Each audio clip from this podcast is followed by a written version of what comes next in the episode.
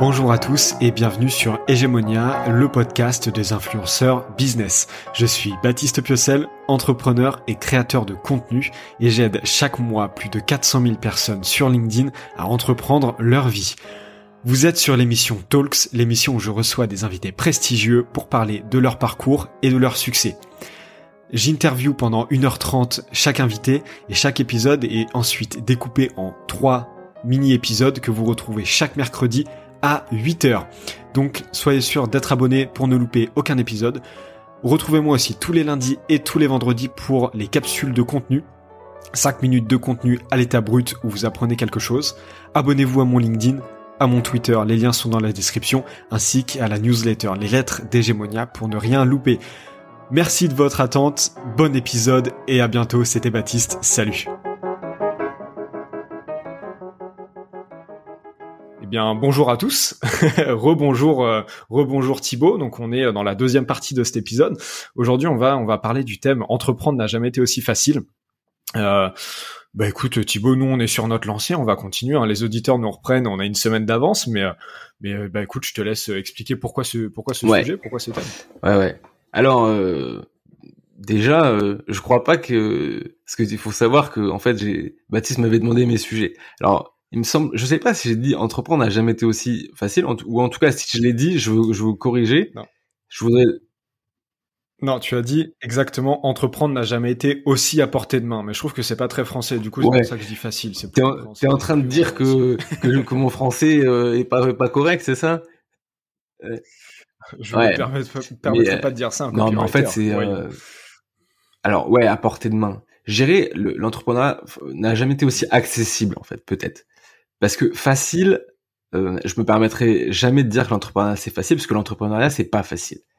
Mais en tout cas, ça, si euh, si ça a jamais été facile et si c'est pas facile aujourd'hui non plus, c'est, disons que c'est plus accessible à, c'est plus démocratisé que euh, que que ça ne l'a jamais été en fait. C'est la réalité. C'est qu'aujourd'hui, pour une raison très simple, c'est que les, si tu veux faire l'entrepreneuriat qui scale, donc c'est-à-dire, je te parle pas de monter, euh, tu vois, une boulangerie ou un système de traitement euh, des déchets ou des choses comme ça qui qui sont même si c'est peut-être plus accessible qu'avant, le, taux d'accessibilité n'a pas aussi n'a pas autant scalé que l'entrepreneuriat euh, digital. C'est aujourd'hui si tu veux faire de l'entrepreneuriat, les deux plus gros actifs que tu as, ça va être du code et ou du média. Donc du code, c'est assez incroyable en fait d'avoir une une certaine valorisation de ta boîte si tu crées une solution en code, donc une solution SaaS par exemple, qui va résoudre un problème et ensuite que tu vas distribuer. Et, euh, et le code n'a jamais été aussi peu cher euh, parce que euh, bah avant, enfin parce que tout simplement parce que la technologie a, évolué de manière incroyable. Rien que faire un site internet par exemple. Aujourd'hui, n'importe qui peut faire un, une, un, site vitrine avec card, tu vois, à 19 dollars par et, et le foutre en ligne dans la journée, dans la journée. Euh, alors ça veut pas dire que des gens vont y aller, mais ensuite si tu utilises d'autres canaux de distribution qui sont gratuits comme euh, YouTube, LinkedIn, euh, newsletter, tout ce que tu veux, en fait tu peux, t'as un propre actif médiatique qui fait que t'as plus besoin d'être interviewé sur les échos ou autres pour pour toucher les bonnes personnes. Surtout tu peux toucher les bonnes personnes, avoir des audiences très qualifiées. Donc ça c'est pour l'actif médiatique, les, deux actifs qui sont qui sont code et médias. Et et donc ensuite tu peux aussi, bah t'as des technologies hyper accessibles comme le no code tu vois que ce soit Adalo, Webflow, Bubble, mm. tu peux aujourd'hui tu as des t'as des boîtes et je me demande même si t'as pas des licornes ou des boîtes qui sont enfin des décacornes, je crois, je sais plus comment on dit, des boîtes qui font 100 100 euh, millions de valo et pas un milliard. Euh, c'est il euh, y, a, y a des boîtes qui, qui qui ont été faites sans une ligne de code brut, c'est-à-dire des, des boîtes. Mais je me, par exemple, je crois que je me demande même si des boîtes comme Notion ou autres sont pas des boîtes en no code de base. et, ça serait, ça m'étonnerait pas. Mais, mais même moins que ça, hein, t'as des boîtes de services. Alors du coup, c'est pas vraiment des boîtes tech ou digitales, mais t'as des boîtes de services qui accompagnent des boîtes digitales où ils font, euh, ils font plusieurs millions euh, par an. Ah bah ouais, ouais, ouais. Ah, mais clairement, clairement. euh, je voyais, euh... ouais, ouais, ouais. Et, et, donc, donc en fait, les, ces deux actifs sont le code et le média te donnent ce qu'on appelle, enfin ce que Naval Ravikant appelle euh, le permissionless leverage. Donc c'est en fait c'est la, c'est c'est très difficile de, de traduire ces, ces, notions en français.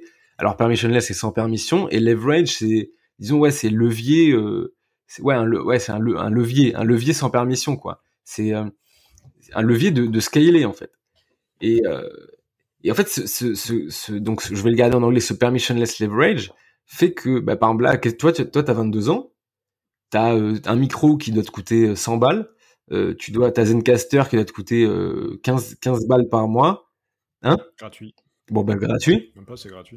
Et, euh, et puis, tu as juste, euh, tu vois, à m'envoyer un message sur LinkedIn et puis à développer ton personal branding. Et moi, j'accepte de passer sur ton podcast.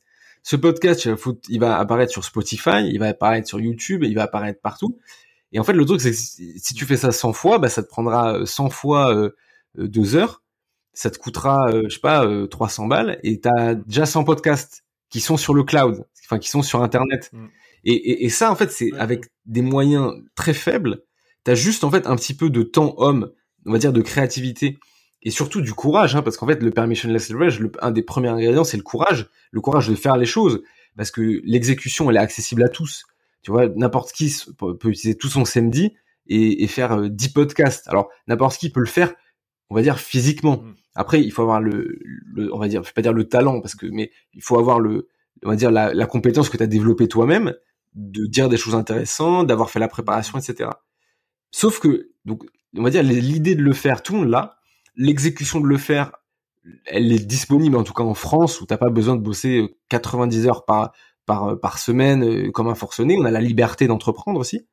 Et la troisième chose, et ça, c'est beaucoup plus rare, c'est le courage. C'est le courage d'assumer ce que tu fais, le courage de te mettre, euh, tu vois, envers le monde et que les gens te jugent, que les gens te jettent des tomates, que les gens disent que ton travail c'est de la merde, que les gens disent que ce que tu dis, ce que t'as dit c'est intolérable, les gens disent que euh, tu vois t'as dit un truc et, que t'as offensé un tel. Et en fait, le fait de d'apparaître, de mettre ta tête, de dire des choses, de prendre des décisions, de faire des trucs, te, te met à nu face au monde.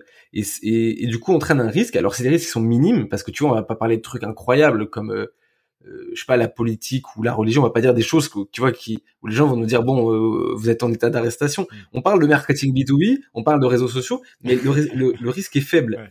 Mais vu que dans la tête des gens le risque il est infini en, en potentialité ça ça fait que du coup ils se disent l'équation elle est tronquée pour eux. Parce qu'ils se disent non mais je vais me, je vais me faire je vais me faire assassiner je vais me faire je sais pas quoi.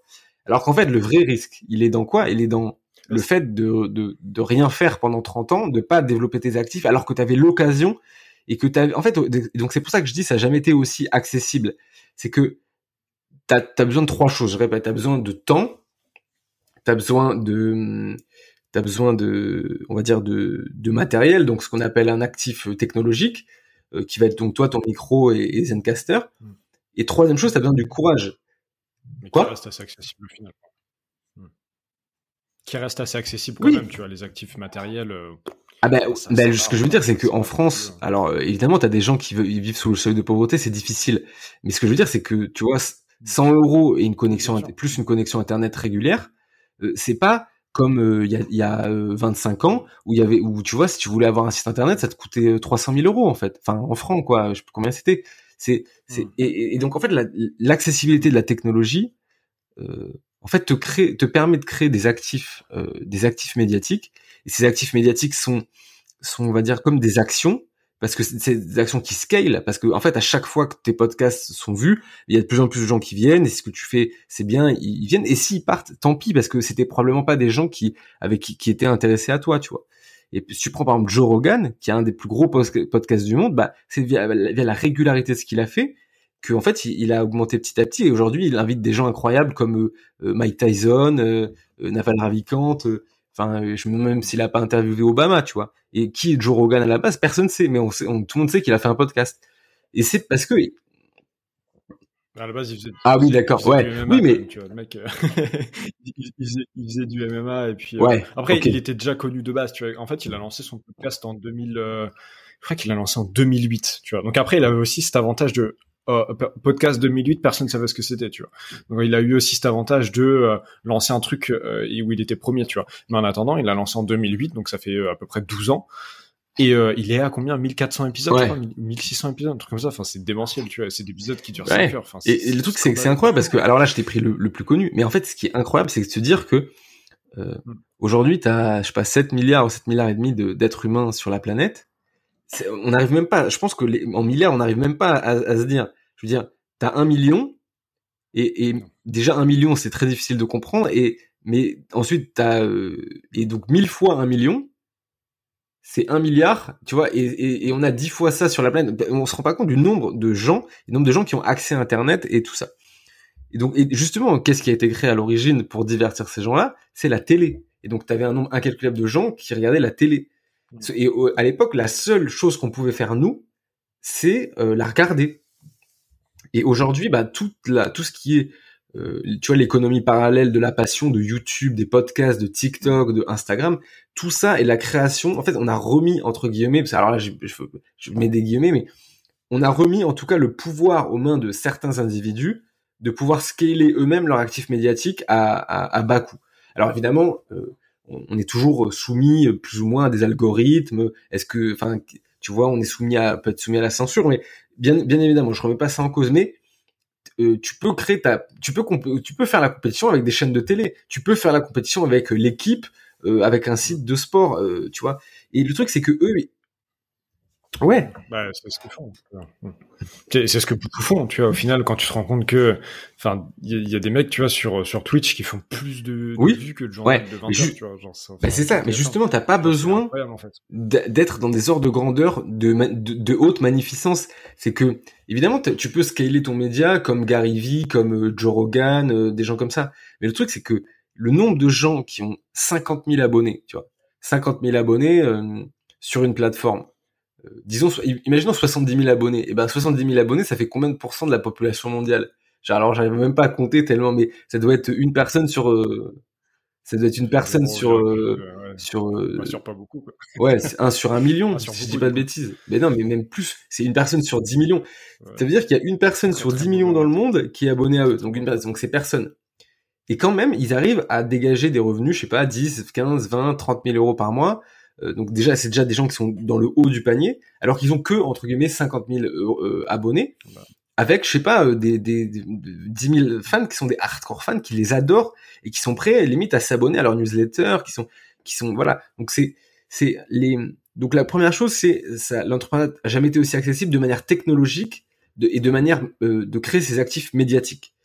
La seule chose où c'est pour ça que je dis que c'est pas facile, parce que la, la, chose la principale qu'il faut, c'est le courage et vaincre ces, ces on va dire, ces croyances euh, de légitimité, ces problèmes. En fait, c'est des problèmes psychologiques de base et on est tous des, des êtres euh, psychotiques. Donc, on, on, faut, on a tous besoin entre guillemets d'être soignés et donc tout le monde aimerait se soigner avant de vouloir créer ses actifs. Mais c'est juste que c'est pas avoir peur ou y aller, c'est avoir peur et y aller.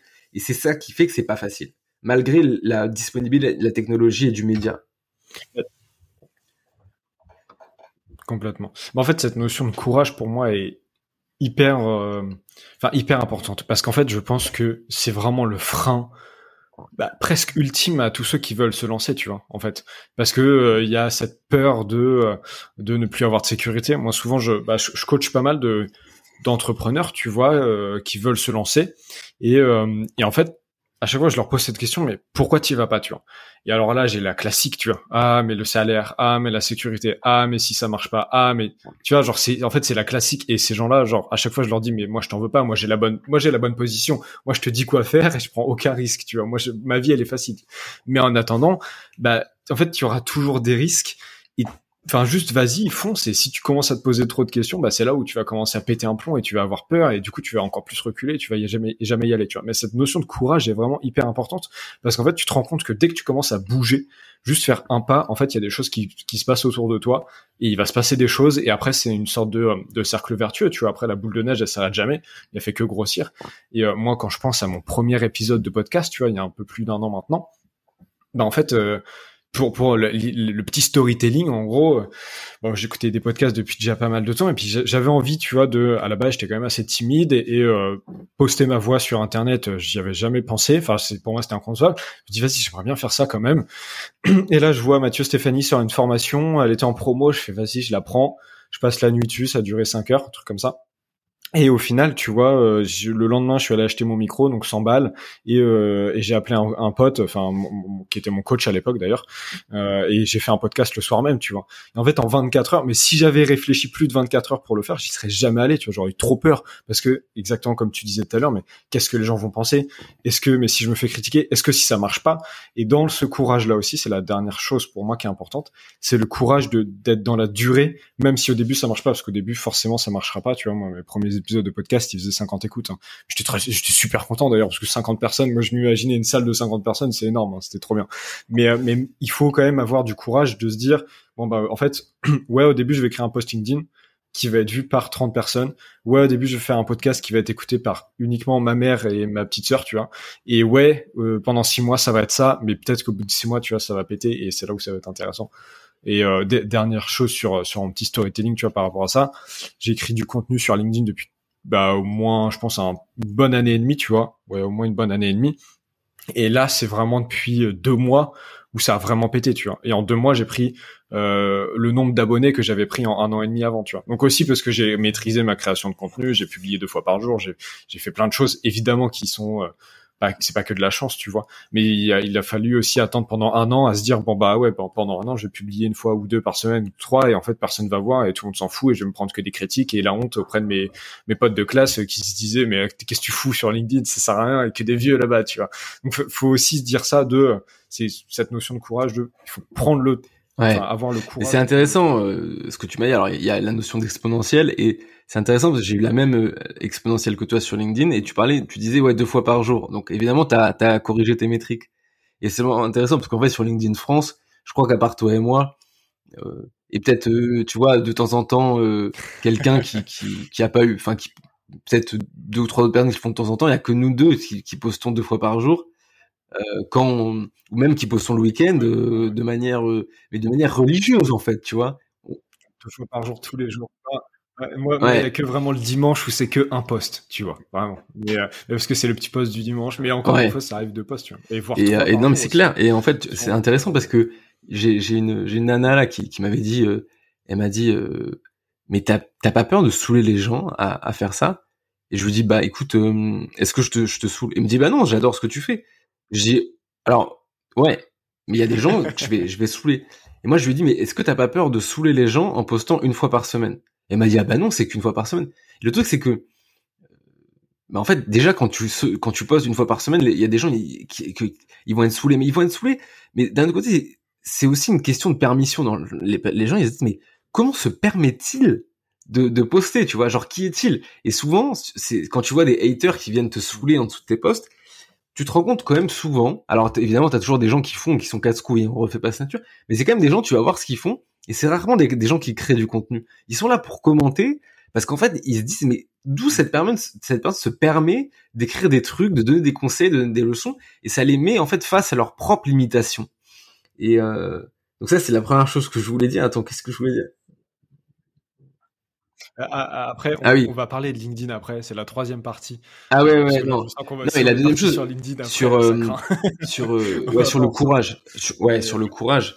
c'est intéressant parce que tu vois, il y a une expression en anglais qu'on appelle ça Dutch courage, Dutch courage. Donc tu vois le courage néerlandais, le courage hollandais.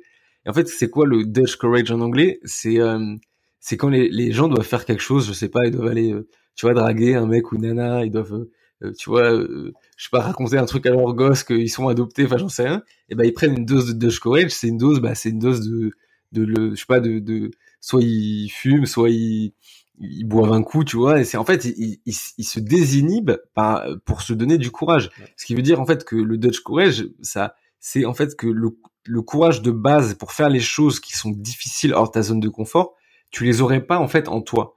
Et, euh, et on va pas se mentir, tu vois, c'est quelque chose qui qui qui qui, mm. qui, euh, qui est lié à, à, beaucoup de gens.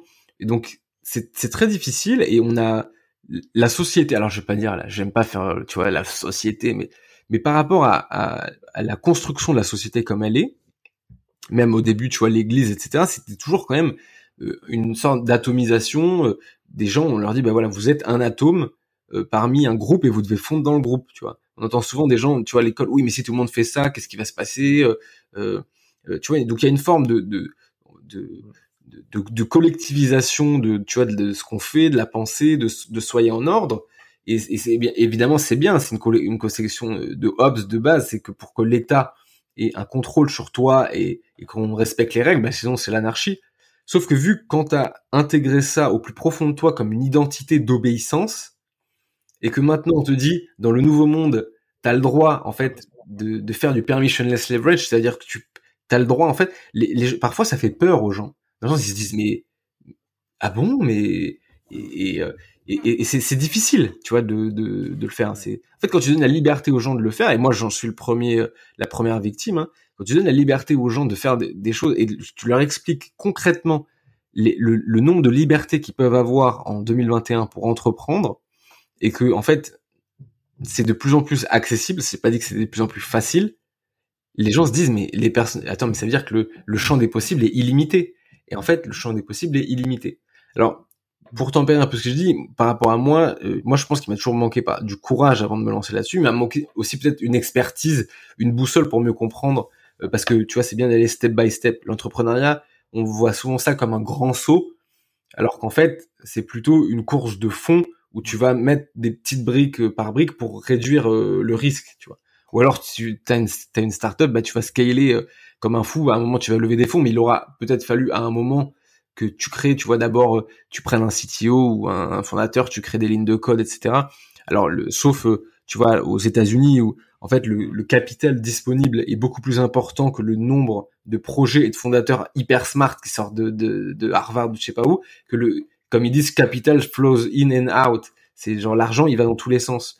Sauf que, et du coup, nous, on a, on a copié un peu ces, ces, ces modèles d'entrepreneuriat du scale où en fait euh, les gens remettaient au pot pour créer des, des, licornes, mais mais ils ont un écosystème différent, etc. Et donc je suis pas sûr que tu vois en France c'était bien immédiatement de tout copier la Silicon Valley parce que les investisseurs sont euh, ont pas le, le même ont pas le même rapport à l'argent, il n'y a pas autant d'argent qui tourne, on n'a pas le même état, on n'a pas les, les, mêmes talents. Alors ça, je vais me faire défoncer pour le dire, mais aux États-Unis, ils attirent aussi beaucoup de talents de l'extérieur. Hein. En France, on est encore euh, bah et puis on n'a pas, on n'a pas les, on n'a pas les mêmes écoles non plus, tu vois. Et on a, et en fait, même au-delà du, alors moi je, je suis, euh, je, je, déteste taper sur la mentalité française, tu vois, parce que en fait c'est ce qu'on entend tout le temps, c'est les Américains c'est le meilleur, les Français c'est les plus nuls, tu vois. C'est ce qu'on entend assez souvent, tu vois. Moi je déteste faire faire ça, mais ça n'empêche qu'il y a une, une, différence de mentalité. Alors je dis pas que c'est bien, je dis pas que c'est moins bien, mais tu vois où aux États-Unis on va quand même beaucoup plus facilement euh, bah, déjà l'entrepreneuriat, euh, je sais plus qui disait ça, mais il disait qu'en fait aux États-Unis, si t'es pas un entrepreneur, euh, bah en fait t'es une grosse merde, tu vois. et c'est caricatural, mais c'est pas totalement faux non plus, tu vois. Alors qu'en France, si t'es un entrepreneur, t'es juste un mec euh, qui aime l'argent et qui est complètement démago et enfin tu vois qui veut pourrir le monde alors qu'en fait non pas du tout. Mais euh, donc il y a aussi cette différence de, de, mentalité entre les deux tu vois.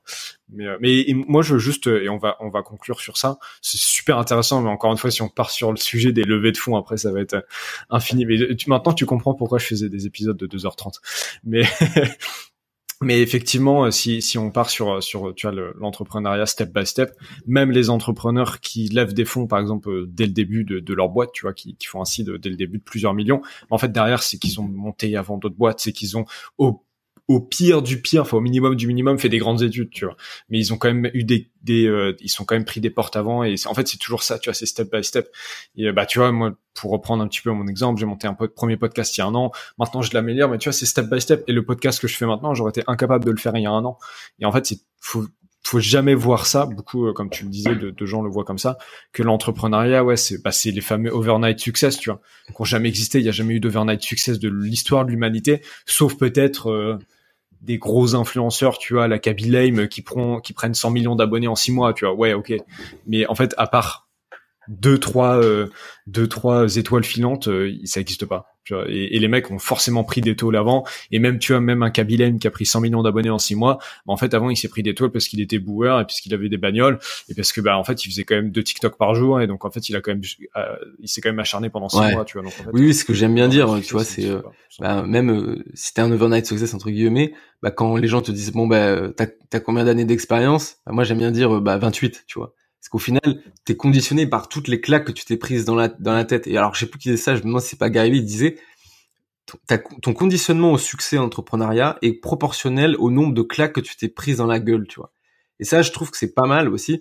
c'est que euh, c'est difficile quand même à un moment d'avoir vraiment la volonté de sortir de ça si si euh, as, tu vois t'as euh, un je sais pas si t'as un héritage ou, ou je sais pas où t'as beaucoup d'argent ou t'as des biens il y a un moment où quand même il faut un petit un petit filet de non sécurité entre guillemets pour avoir un peu la niaque de, de, de continuer. Et pour conclure sur parce que tu m'as de conclure sur, sur, sur ça j'aimerais bien dire bah, en fait en entrepreneuriat sur ce sujet de ça n'a jamais été aussi accessible. Ce que je veux dire, c'est que si vous, le, votre but est de créer un Amazon ou un Tesla euh, demain, votre chance de réussir, elle est inférieure probablement à celle de gagner au loto. Donc sur ça, c'est pas accessible. Euh, pour des raisons de capital, pour des raisons de capital humain, technologique, euh, de barrière à l'entrée, etc. En revanche, si vous voulez vivre les dix prochaines années en freelancing à 3500 euros par mois, euh, c'est le moment de votre vie en fait.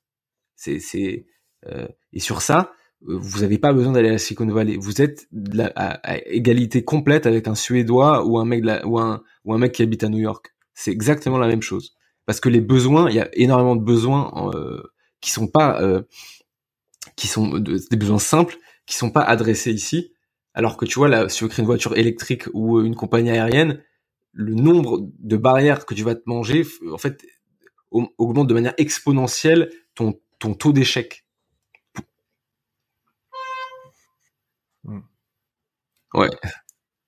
Exactement. Oh, petit klaxon. Bah écoute, euh, ouais, non, non, non. j'ai rien à bah, dire. c'est je, troisième sujet là, non? rien à dire en fait, c'est totalement vrai. Et, euh, et, et encore, je trouve que, alors on va passer au troisième sujet, mais je trouve que même, tu vois, en tant que freelance à 3500 balles par mois, alors c'est déjà un, premier palier à atteindre, tu vois, qui est, qui est significatif. Enfin, je dis pas que c'est facile, même si c'est accessible, mais en tant que freelance, tu peux être bien plus que ça euh, au bout de quelques années, tu vois. En vrai, euh, t'es pas du tout en tant que, parce que du coup, beaucoup de personnes peuvent penser que freelance t'es à 3000 balles par mois, alors qu'en fait, non, pas du tout, tu vois. C'est vraiment ouais. le premier palier. Oui. Et tu peux, mais disons, c'est, c'est, euh, c'est, pour montrer que sur l'accessibilité, déjà, il y a beaucoup de gens qui gagnent pas en brut 3500 euros par mois c'est en fait 3000. Dis-moi.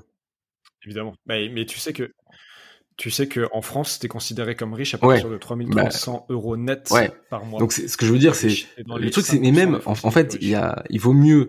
Euh, le truc, c'est qu'en fait, ça n'a jamais été aussi, accessible de se dégager un salaire qui, permet en fait de vivre. Et je dis 3500 euros dans le sens que je voulais pas dire trop bas, parce que, que les gens ils vont se dire ah bah oui, si tu dis 1500 euros, mais du coup t'es précaire, t'es entrepreneur précaire. Et je veux pas dire trop haut non plus parce que il faut pas non plus mettre des paillettes dans les yeux des gens. Euh, tout le monde ne, ne pourra pas gagner 20 000 euros de CA euh, euh, mensuel, mais en revanche, tu peux gagner 3500 euros et tu vas être, comme tu as dit, beaucoup plus propriétaire de ton temps. et, ça, je pense, c'est hyper important. Exactement. Bah écoute, super conclusion. Euh, pour nos très chers auditeurs, euh, c'est la fin de cette deuxième partie euh, du euh, Hegemonia Talks numéro 1 avec Thibault Louis. Et bah écoutez, on vous retrouve la semaine prochaine, mercredi, même heure, même lieu. Et nous, on va enchaîner sur le troisième sujet. Donc en fait, le troisième sujet, c'est tout simplement fracasser LinkedIn.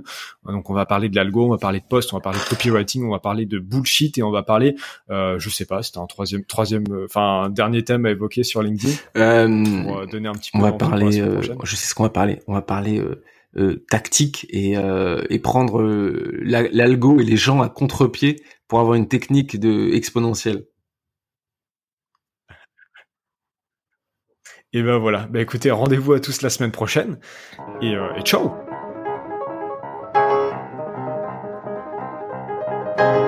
Félicitations, vous avez écouté cet épisode en entier. Merci euh, de votre fidélité. On se retrouve la semaine prochaine pour un nouveau Talks, donc tous les mercredis à 8h.